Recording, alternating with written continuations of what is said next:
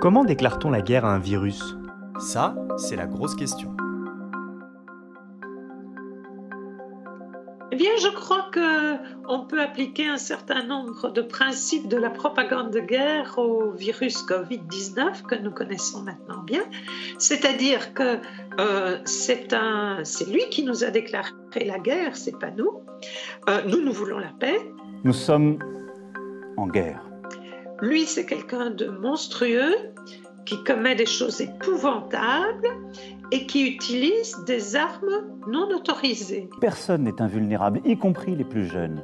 Alors que nous, nous sommes des gens euh, absolument clean.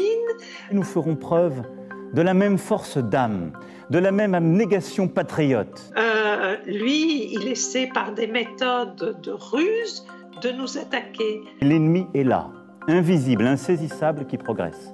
Alors ceux qui n'y croient pas, ben, c'est que ce sont des alliés objectifs du virus.